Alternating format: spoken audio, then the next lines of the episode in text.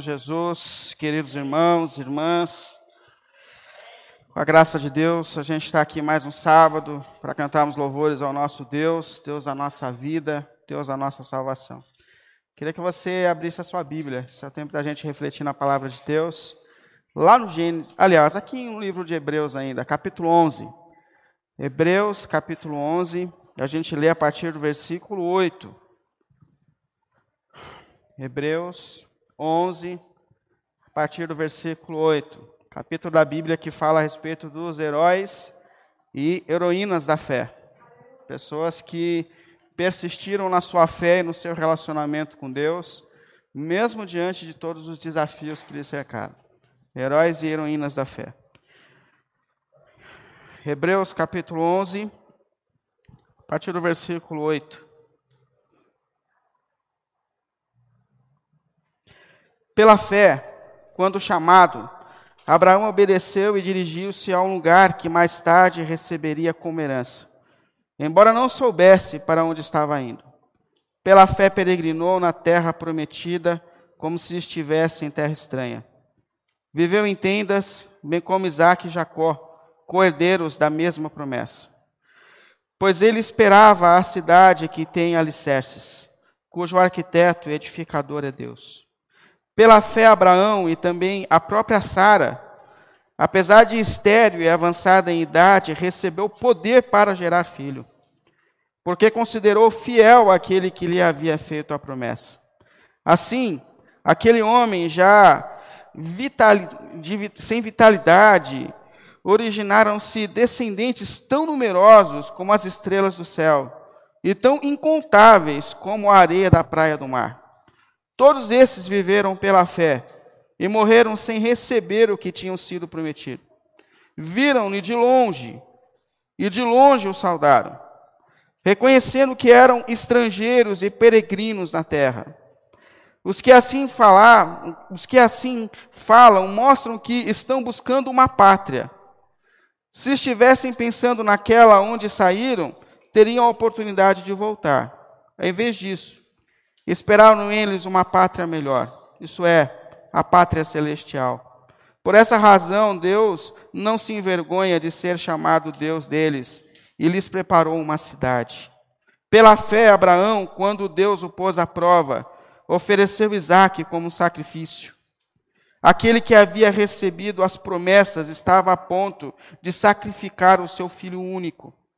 Embora Deus lhe tivesse dito, por meio de Isaac, a sua descendência será considerada. Abraão levou em conta que Deus pode ressuscitar os mortos e, figuradamente, recebeu Isaac de volta dentre os mortos. Amém? Queria te convidar a colocar esse momento debaixo de oração e intercessão diante de Deus. Santo Deus e Pai, pelo nome do Senhor Jesus Cristo, mais uma vez nós nos colocamos aqui diante de Ti, Senhor. Deus que tem sustentado a gente em toda e em qualquer circunstância da nossa vida. Deus que conhece a cada um de nós, Senhor. Nas nossas fraquezas, nas nossas lutas, nos nossos pecados, mas que mesmo assim tem manifestado graça sustentadora sobre a nossa vida. Nós estamos aqui diante de Ti, nosso Deus e nosso Pai, pelo nome do nosso Senhor Jesus Cristo, buscando de Ti a Tua palavra e a Tua direção para as nossas vidas.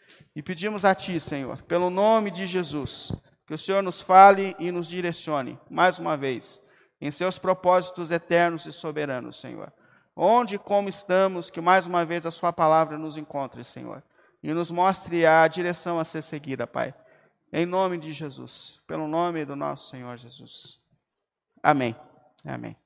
Pode sentar, por favor. A gente tem refletido num tema que é perseverança. Começamos no sábado passado uma nova série de reflexões, onde a gente tem falado de perseverar. Perseverança a gente sabe que é essa atitude de quem se reposiciona, de quem persiste, mesmo diante dos maiores desafios que a vida pode lhe trazer. E quando a gente fala de perseverança na nossa caminhada espiritual, a gente está falando em perseverar no nosso relacionamento com Deus, mesmo diante dos desafios, mesmo diante das lutas. É perseverar nas nossas orações, perseverar no contato com a palavra de Deus, principalmente nesse tempo de afastamento, onde muitos dos nossos encontros não são mais comuns, mas a gente sabe que quem nos sustenta e o que nos sustenta é Deus. É o Deus que nos sustentou até aqui. E o nosso desafio nesses tempos tem sido perseverar na nossa confiança, na nossa relação com Deus, no nosso contato com a palavra de Deus, nas nossas orações. Nós vimos na semana passada que o escritor aos Hebreus, que nós não sabemos quem foi, é, não é definido quem escreveu a carta aos Hebreus, é, ele descreve a nossa vida como uma jornada. Ele faz com que a gente olhe para a vida como uma caminhada, como uma corrida, é como uma viagem, onde a gente tem um ponto de partida, a gente tem um meio da jornada e a gente tem um lugar onde a gente precisa chegar. É assim que ele faz a gente encaminhar, é, encarar a, a vida e a jornada da vida. Inclusive, ele fala algumas coisas muito importantes para a gente a respeito dessa jornada. Semana passada nós vimos, com base no capítulo 12, que ele fala que nessa jornada, nessa caminhada que começou quando nós entregamos a nossa vida a Jesus, é, a gente tem que ter algumas atitudes. Ele fala: se desfaçam de tudo aquilo que tem te atrapalhado na sua jornada espiritual. Isso é, existem coisas na vida, na caminhada, que nos atrapalham, que drenam as nossas forças espirituais. Coisas que às vezes tomam o lugar do próprio Deus, que nos sustenta. É, coisas que ocupam um lugar na nossa vida, uma dimensão na nossa vida maior do que deveriam é, relacionamentos que drenam as nossas forças espirituais, é, coisas, estudo, trabalho, é, que, que podem se tornar a prioridade, a essência da nossa vida. E ele fala: se livrem de tudo aquilo que atrapalhe a sua jornada espiritual, é, de todo peso desnecessário. Assim como um atleta precisava ter a roupa mais leve possível, a gente também precisa se desprender de todo o peso desnecessário e do pecado, ele fala, e do pecado. Porque se existem coisas que nos atrapalham, existem coisas que nos afastam do Deus que nos sustenta. Então a gente precisa se desfazer de tudo aquilo que tem atrapalhado a nossa relação com Deus, para que a gente possa correr essa jornada na qual nós estamos envolvidos, desde que nós deixamos que Jesus, desde que nós abrimos o nosso coração e a nossa vida para Jesus. E eu falei que a gente olhar para alguns exemplos de histórias e testemunhos de pessoas que perseveraram na fé e na jornada, mesmo diante dos desafios que lhe cercaram. O que o escritor aos Hebreus chama aqui no capítulo 11 de heróis e heroínas da fé. Pessoas que, assim como nós, um dia tiveram o início de uma jornada espiritual, que enfrentaram desafios tremendos nessa caminhada espiritual, mas que prevaleceram acreditando em Deus, que continuaram, persistiram no seu relacionamento com Deus e que foram sustentadas, e pessoas a quais, o escritor aos Hebreus, que Deus não tem vergonha delas. Pensa que coisa extraordinária. Que Deus um dia pode olhar para a nossa vida e para a nossa história e, e não se envergonhar dos caminhos que nós tomamos e das atitudes que nós tivemos. Então, são os heróis da fé, são as heroínas da fé. Eu queria começar hoje com a primeira história, que é citada aqui pelo escritor dos Hebreus, como nós lemos, que é a história de Abraão. Abraão tem a sua história lembrada no, na carta aos Hebreus, aqui no capítulo 11, mas a história de Abraão está narrada lá no livro do Gênesis capítulo 12, que é um daqueles livros que você pode até marcar na sua Bíblia, porque marca um dos fatos mais importantes da história humana, que é o chamado de Abraão, o início da caminhada espiritual de Abraão. Só para a gente lembrar um pouco a respeito de Abraão, Abraão era um homem filho de Terá. Terá morava na terra de Ur, dos caldeus. Hoje, alguns estudiosos dizem que está ali na região da Turquia, aquela região ali. Terá, pai de Abraão, era um homem pagão, idólatra. Inclusive, nessa região de Ur dos caldeus, existia um lugar, eu não sei se é um centro, a melhor maneira de falar, mas um lugar onde eles faziam pesquisas e olhavam para os astros. E, e as pessoas da terra de Ur faziam da lua, dos astros, a sua divindade seguiam os movimentos dos astros como sendo instrução para sua vida. Ou seja, Abraão é filho de um homem pagão, que não conhecia Deus, o Deus criador dos céus e da terra. E Terá, o pai de Abraão, por alguma razão que a gente não sabe qual é, um dia ele começou uma jornada. Ele saiu da terra de Ur e em direção à terra de Canaã, onde Abraão depois é chamado por Deus para poder exercer a sua vida, o seu chamado. Porém, Terá não chegou a Canaã. A Bíblia fala que por alguma razão ele parou no caminho, começou a habitar em outra terra e ele morreu ali. E é depois da morte de Terá, pai de Abraão, que Deus então chama Abraão para uma jornada. Inclusive, esse chamado eu queria até ler para vocês, está aqui no Gênesis 12. É, o momento em que Deus então chama Abraão para uma jornada, chama Abraão para esse desafio da caminhada de fé. Gênesis 12, a partir do versículo 1. Então o Senhor disse a Abraão: Saia da sua terra, do meio dos seus parentes e da casa do seu pai, vá para a terra que eu lhe mostrarei. Farei de você um grande povo e o abençoarei. Tornarei famoso o seu nome e você será uma bênção. Abençoarei os que lhe abençoarem e amaldiçoarei os que lhe amaldiçoarem. E por meio de você, todos os povos da terra serão abençoados. Partiu Abraão, como lhe ordenara o Senhor, e Ló foi com ele. Arão tinha 75 anos, 75 anos de idade tinha Abraão quando foi chamado por Deus.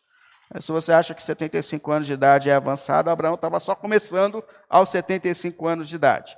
Com 75 anos, Abraão foi então chamado por Deus, então ele levou consigo a sua mulher, Sara, o seu sobrinho Ló. Inclusive há um questionamento se ele deveria ter levado Ló, porque Deus falou para ele sair do meio dos parentes, mas ele levou o seu sobrinho junto, e o sobrinho de Ló, com o tempo, trouxe muitas dores de cabeça para Ló. A gente conhece um pouco da história do Gênesis ali, lembra disso. Então ele leva com só e todos os seus bens que havia acumulado e os seus servos, comprando em Arã, comprados em Arã, que era a terra onde tinha, o pai dele tinha morrido, e partiram para a terra de Canaã. E lá chegaram, para onde Deus chamou. Então há um chamado sobre a vida de Abraão: sai da sua terra, sai do meio dos seus parentes, sai da sua região de conforto, sai, sai daí e vai para um lugar onde eu estou te chamando. E Abraão viajou mais de dois mil quilômetros na direção dessa terra onde Deus o havia chamado para começar uma nova jornada. Abraão é interessante porque ele é o primeiro homem na terra a ser povo de Deus específico. Quando a gente olha para o livro do Gênesis, até o capítulo 11, a gente percebe que Deus até ali, ele tratava com algumas pessoas em específico. A humanidade se afasta de Deus, mas aí existem algumas pessoas que ainda buscam o Deus Criador e Deus está se relacionando. Se relaciona com a família de Sete, depois se relaciona com Noé, que eram homens que ainda tinham fé diante de uma geração que já não tinha mais fé em Deus. Mas quando chega em Abraão, a partir daquele momento, Deus começa a se relacionar com um povo na terra. Com um povo. É ali em Abraão que Deus fala: a partir de hoje existirá um povo na terra com o qual eu vou me relacionar, através do qual eu vou me revelar. É, Deus, por meio da nação de Israel, começa a mostrar a respeito de si os seus atributos, a sua natureza. É, é por meio dessa nação que Deus vai manifestar a sua santa palavra, é, que Ele vai descrever como o mundo foi criado. É por meio dessa nação que Deus vai dar os seus mandamentos eternos. É, é por meio da nação de Israel, ou por meio dos descendentes de Abraão, que Deus começa a revelar o seu plano de redenção para a humanidade. Então é a partir dali que Deus fala: esse povo é meu, esse povo é meu. E cabe até uma observação aqui importante, porque isso não quer dizer que o propósito de Deus era salvar só aquele povo. Não era isso. O propósito de Deus, quando a gente lê os textos, é que esse povo se tornasse uma referência no mundo para os outros povos. Por isso, lá em Deuteronômio, Deus fala, eu acho lindo quando Deus fala assim: o meu propósito, quando vocês obedecerem as minhas leis, é que os povos de fora observem que existe uma sabedoria sobrenatural regendo a vida de vocês. E eles se aproximarão de vocês e perguntarão: onde vocês aprenderam isso? Onde vocês aprenderam que tem dia de descanso? Onde vocês aprenderam a ter regras para alimentação? Onde vocês aprenderam a amar o próximo como vocês amam? E eles perguntarão, e vocês dirão: Foi o nosso Deus que nos ensinou que é um princípio muito parecido com aquele que Jesus dá para a igreja. Vocês são a luz do mundo, vocês são o sal da terra. É, e uma das funções do sal, além de preservar e dar gosto, é da sede. É, o viajante peregrino, para não sofrer de desidratação, ele colocava uma pedra de sal debaixo da língua, para ficar sentindo sede continuamente. E a ideia de Deus é que o seu povo na terra, vivendo segundo os seus propósitos, causará sede de Deus nas pessoas que ainda não conhecem o Senhor. Esse é o propósito de Deus para a nossa vida. Que nós causemos sede de Deus para aqueles que ainda não conhecem o Senhor. Então não é um plano aqui onde Deus está falando, olha, só esse povo será o meu povo. Não, não. Deus queria que por meio desse povo mais pessoas conhecessem a Deus. E Deus quer que por meio da nossa vida e do nosso testemunho, mais pessoas conheçam a Deus. Não tenha dúvidas disso. Que Deus tem usado as nossas vidas como testemunho na terra. E uma outra observação importante é a gente perceber que aquele que é chamado por Deus não é chamado por mérito pessoal. Abraão não era melhor do que as outras pessoas nos seus tempos, gente. Como eu disse para vocês, o pai dele era um pagão. Abraão seguia o mesmo ritmo que o seu pai seguia. Era pagão também. Abraão não tinha méritos em si para justificar o que Deus estava fazendo na vida dele, na história dele. Não existia nada na vida de Abraão. Aliás, eu podia fazer aqui uma lista só para a gente falar mal de Abraão hoje. Que Abraão cometeu muitos erros graves e sérios na sua jornada e na sua caminhada espiritual. Eu vou citar dois aqui para a gente. O resto a gente guarda para depois, para a gente não falar muito mal do irmão. Mas só dois, assim, erros graves. Primeiro, ele vem para a terra de Canaã. E ele começa a morar em Canaã. E chega um período de fome, que chega também à terra de Canaã. Então Abraão começa a perceber que os recursos estão acabando, é um tempo de aperto. Abraão entra no Google e lá aparece que tinha comida no Egito. O que, que Abraão decide? Vou descer para o Egito. É, vou para lá porque lá tem comida. Há um questionamento muito profundo aqui se Abraão agiu ou não certo. Para alguns, Abraão errou, Abraão errou. Aliás, é Abraão ainda, né? Mas dá para colocar Abraão que fica mais fácil. Abraão errou porque ele deveria ter esperado a providência de Deus ainda em Canaã, porque Deus mandou ele ficar em Canaã. Para outros não, para outros Abraão viu, é como um homem desempregado que percebe que o recurso está acabando e fica sabendo que está tendo recurso em algum lugar e ao invés de ficar sentado orando, ele vai atrás de onde tem recurso. Não vamos jogar aqui a questão. Mas o fato é, ele reúne a sua família e fala, olha, os tempos são difíceis, tempo de fome, e eu estou sabendo que lá, em, lá no Egito a gente tem alimento. E, e nós vamos descer por Egito atrás de alimento de sustento. Porém, quando ele puxou no Google, ele também pegou mais uma informação. Lá, no Egito, os homens que lideram agem como se fossem deuses. E eles tomam as mulheres para si. Mas eles não tomam mulheres casadas. É errado, é fora da regra. Se essa mulher tem dono, não pode mexer. Mas eles fazem o seguinte: eles matam o marido dela, porque casar com viúva não é problema. Então o que, que vai acontecer? Quando a gente chegar lá, você é muito bonita, e eu não sei, as irmãs que gostam de usar creme para canti-ruga. A Sara tinha 65 anos de idade e era uma mulher que chamava muito atenção a ponto de Abraão prever que quando ele chegasse no Egito, os homens iam desejá-la e iam querer tomá-la como mulher. Então, 65 anos de idade. Leia o livro do Gênesis para vocês descobrirem qual é o, o creme que se usa, porque eu não descobri. Mas é uma coisa extraordinária. E, de fato, é, eles desceram e eles desejaram Sara e quiseram Sara. Só que ele faz um acordo com a Sara. Quando chegar lá, eles vão fazer o quê? Eles vão me matar para ficar com você. Então, quando chegar lá, minha irmã, você fala que a gente é irmão. O que eles vão fazer com você, te vira. Mas pelo menos eu sei que eu não vou morrer que mostra que Abraão era um homem covarde, egoísta. Não, e você reclama que seu marido não é atencioso. Imagina um sujeito tranqueira desse que fala isso para a mulher dele. É, ele falou: vai lá e o que eles e de fato chegaram, eles tomaram e se não fosse a providência de Deus na vida de Abraão e de Sara, sabe-se lá o que teria acontecido com Sara. Não, e detalhe, né, que depois Isaac, o filho de Abraão, isso está na outra história é, tem o mesmo problema e ele faz a mesma coisa. Ele fala, ó, oh, fala que é minha irmã, o que fizerem com você é problema seu. Percebe que os hábitos dos pais passam para os filhos, né? As referências aqui. Então ele tem essa atitude terrível diante da sua esposa de falar, te vira. O que importa é preservar a minha vida. Um outro erro terrível, para a gente não falar muito mal de Abraão, é quando ele tem um filho com Agar. Porque acontece, Abraão, como nós vimos aqui no texto, ele saiu da terra de Ur com uma promessa de Deus. Eu farei de você é, uma nação. Eu te darei muitos filhos. Os seus filhos serão como as estrelas do céu. Levando em conta que ele vinha de um contexto onde as pessoas olhavam as estrelas. Então ele falou: Olha para as estrelas, já que você gosta. Então assim serão os seus descendentes. Serão como a areia do mar. Mas aí Abraão bate 85 anos de idade e nada de filhos. Sara não gera filhos. Aí Sara chama Abraão, aí a culpa é de Sara. Coitado de Abraão nessa história. A culpa é só de Sara. Mas aí a Sara chama Abraão e fala assim: Olha, escuta, a gente está ficando velho, você sabe que eu não sou capaz de gerar filhos, Deus não me deu filhos.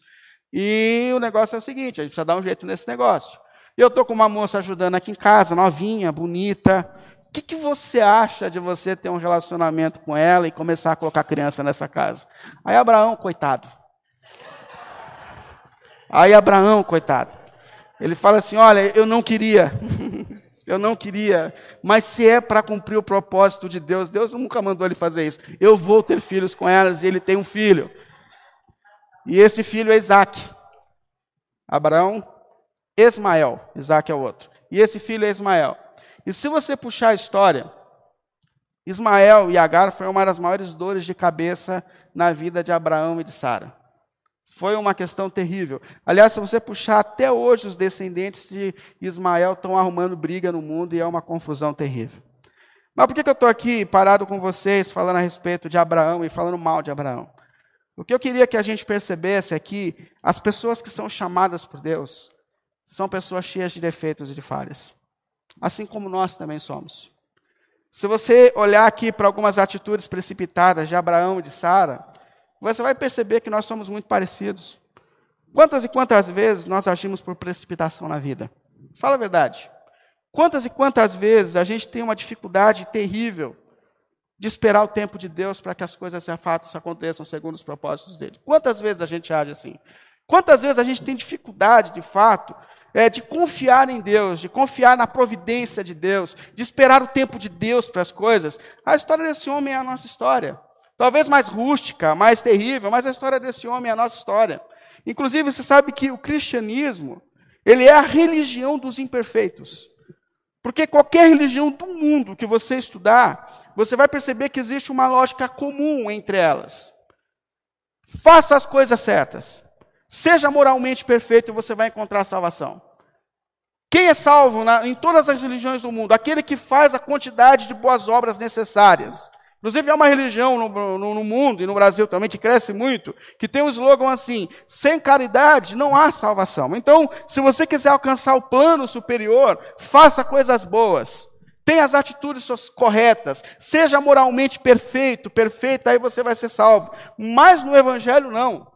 O Evangelho, o primeiro passo para que a gente entre para o reino de Deus é admitir que nós somos pecadores, errantes, imperfeitos, que nós moralmente não somos capazes de nos justificar diante de um Deus santo, justo e perfeito, e que a nossa salvação não vem pelos nossos esforços, mas vem por aquele que morreu por nós na cruz do Calvário. Essa é a grande diferença. E às vezes até vejo algumas pessoas dizendo assim: ah, mas vocês são crentes e são imperfeitos. Somos imperfeitos mesmo. Porque nós não somos justificados por boas obras. Nós somos justificados pela obra de Cristo na cruz. Por aquele que foi tudo que nós somos, que nós não somos, e morreu por nós como se fosse o pecador que nós somos. É de lá que vem a nossa justificação. Portanto, por que, que pai Abraão é o pai da fé? Porque Abraão é o pai de todos aqueles que sabem que são imperfeitos, mas colocam a sua fé e a sua confiança no Deus que salva por meio da sua graça e da sua misericórdia. E uma coisa importante que a gente olha na Abraão, na história de Abraão, e que a gente tem que olhar para a nossa vida, é que essa graça que um dia alcançou a nossa vida é um chamado para uma nova história. É um ponto de partida para uma nova história. Inclusive, Abraão foi completamente transformado por Deus. Essa promessa que Deus fez a Abraão, de que ele teria um filho, e com a sua esposa Sara, porque a promessa não é só para o homem, naquela cultura machista. Quando Deus falou para Abraão, vocês terão filhos, ele falou para Abraão e falou para Sara. É a cultura machista que despreza a mulher no, no plano de Deus. Mas Deus olhou para Sara, Deus pensou na Sara nesse plano. E quando Deus cumpriu essa promessa, ele cumpriu, Abraão já tinha 100 anos de idade. 100 anos de idade. Sara tinha 90 anos de idade. E o que é extraordinário é a gente observar como Abraão começa a ter novas atitudes diante dos desafios que agora estão pela frente. Porque o maior desafio da vida de Abraão ainda estava por vir. Chega um momento que Deus olha para Abraão, que teve aquele menino que ele amava, único da sua mulher, da sua velhice, da promessa de Deus. E Deus então olha para Abraão, lá no Gênesis 22, a partir do 1, e fala: Abraão, eu tenho um novo desafio para você. Eu quero que você pegue esse menino, que você tanto ama, seu filho amado e único, e eu quero que você leve ele a Moriá, suba o monte com ele e ofereça ele como um sacrifício diante de mim. Abraão, diante dessa ordem tão absurda de Deus, ele mostra completamente transformada a sua natureza. Lá no livro fala que imediatamente Abraão acordou no outro dia pela manhã, pegou dois dos seus servos e ele começa a caminhar em direção ao lugar que Deus falou que a criança tinha que ser oferecida ou que o menino deveria ser oferecido. Pensar que essa caminhada de Abraão até Muriá foi uma caminhada de três dias. Você imagina você caminhar três dias com o seu filho único para oferecê-lo como sacrifício. Mas Abraão não desistiu. Abraão continuou a sua jornada naquilo que Deus havia lhe pedido. Chega um momento em que eles chegam ao pé do monte e ele fala aos seus servos: fiquem aqui com as coisas, porque eu e o menino subiremos. Aliás, a gente chama ele de menino, mas Isaac não era um menino. A tradição judaica fala que Isaac deveria ter entre 17 a 37 anos. Então vamos colocar 17 para não ficar muito chato, porque a gente entende como menino. Então ele sobe com um rapaz, um monte, em Moriá, para oferecê-lo como um sacrifício. E no meio do caminho, esse menino fala assim para Abraão: Pai, é, aqui estão todas as coisas para a gente oferecer o sacrifício. Tem a brasa, tem a lenha, mas onde está o cordeiro? Para ser oferecido como sacrifício diante de Deus. Percebe que, Abra, que Isaac já tinha idade para compreender o que era um sacrifício e já tinha idade para ajudar o seu pai a carregar o peso no, no decorrer do monte. Então ele tinha consciência, ele também estava se entregando. E a resposta de Abraão é extraordinária, onde ele fala assim, versículo 8 do capítulo 22. Deus mesmo há de prover o cordeiro para o holocausto, meu filho. É extraordinária essa resposta de Abraão. Quem dera, meus irmãos e irmãs, diante dos desafios que a gente tem enfrentado, que a gente desenvolva essa capacidade de dizer: Deus proverá. Deus proverá. Que diante de um ano tão incerto que a gente tem a viver pela frente, que ao invés de nós nos apavorarmos com o que pode acontecer, inclusive a começar por mim como pastor, que não sei se a gente vai abrir, fechar a igreja, o que a gente vai fazer, é você que está começando uma nova jornada no seu trabalho, você que tem medo de, de, de lidar com as incertezas desse ano, quem dera que a gente também desenvolva essa capacidade, como Abraão, de dizer na sua maturidade: Deus proverá, Deus proverá. O Deus que sustentou a gente até aqui, Ele vai continuar sustentando. O escritor aos Hebreus ele falou assim: Abraão já sabia que Deus era poderoso para ressuscitar Isaac. Abraão, na sua caminhada espiritual, desenvolveu confiança e resiliência na providência e na ação de Deus sobre a sua vida. E é extraordinário a gente pensar também que essa graça que um dia alcançou a nossa caminhada em toda a nossa imperfeição é um chamado de Deus também para um caminho de transformação e confiança no Senhor. É um chamado. Porque a gente tem falado aqui de perseverança. Mas a gente não está falando aqui de perseverar nos mesmos erros de sempre, nas mesmas falhas de sempre. Essa perseverança é um novo caminho que Deus tem colocado diante de nós. É perseverar na nossa relação com Deus, é perseverar na comunhão com Deus, é perseverar buscando os propósitos de Deus para a nossa vida, não perseverar nos mesmos erros, nas mesmas falhas, mas é deixar esse Deus que começou uma obra na nossa, na nossa vida cumprir todos os seus propósitos. Isso é o desejo de perseverança. Inclusive, talvez esse seja um ponto para muitos de nós pensar e recomeçar a maneira que a gente tem se relacionado com Deus, com a vida espiritual, a maneira que a gente tem é, entendido a ação de Deus, a graça de Deus, o amor de Deus, porque é perseverar dentro daquilo que Deus tem colocado para a gente, dentro do propósito que Deus colocado, tem colocado para a gente. E é extraordinário que quando Deus ele pede algo para Abraão, ele pede aquilo que ele mais ama, é o seu filho. Por quê? E isso me leva a uma reflexão. Pode ser que as bênçãos de Deus tenham se tornado mais importante do que o Deus que nos abençoa. Pode ser que aquilo que Deus tem colocado na nossa vida, na nossa casa, na nossa mesa, tenha se tornado mais importante do que esse Deus que coloca todas as coisas e que sustenta todas as coisas. Então, para Abraão é um absurdo Mas quem sabe Deus olha aqui para a gente hoje e não fala: existem coisas, pessoas que estão ocupando na sua vida um lugar maior do que deveria.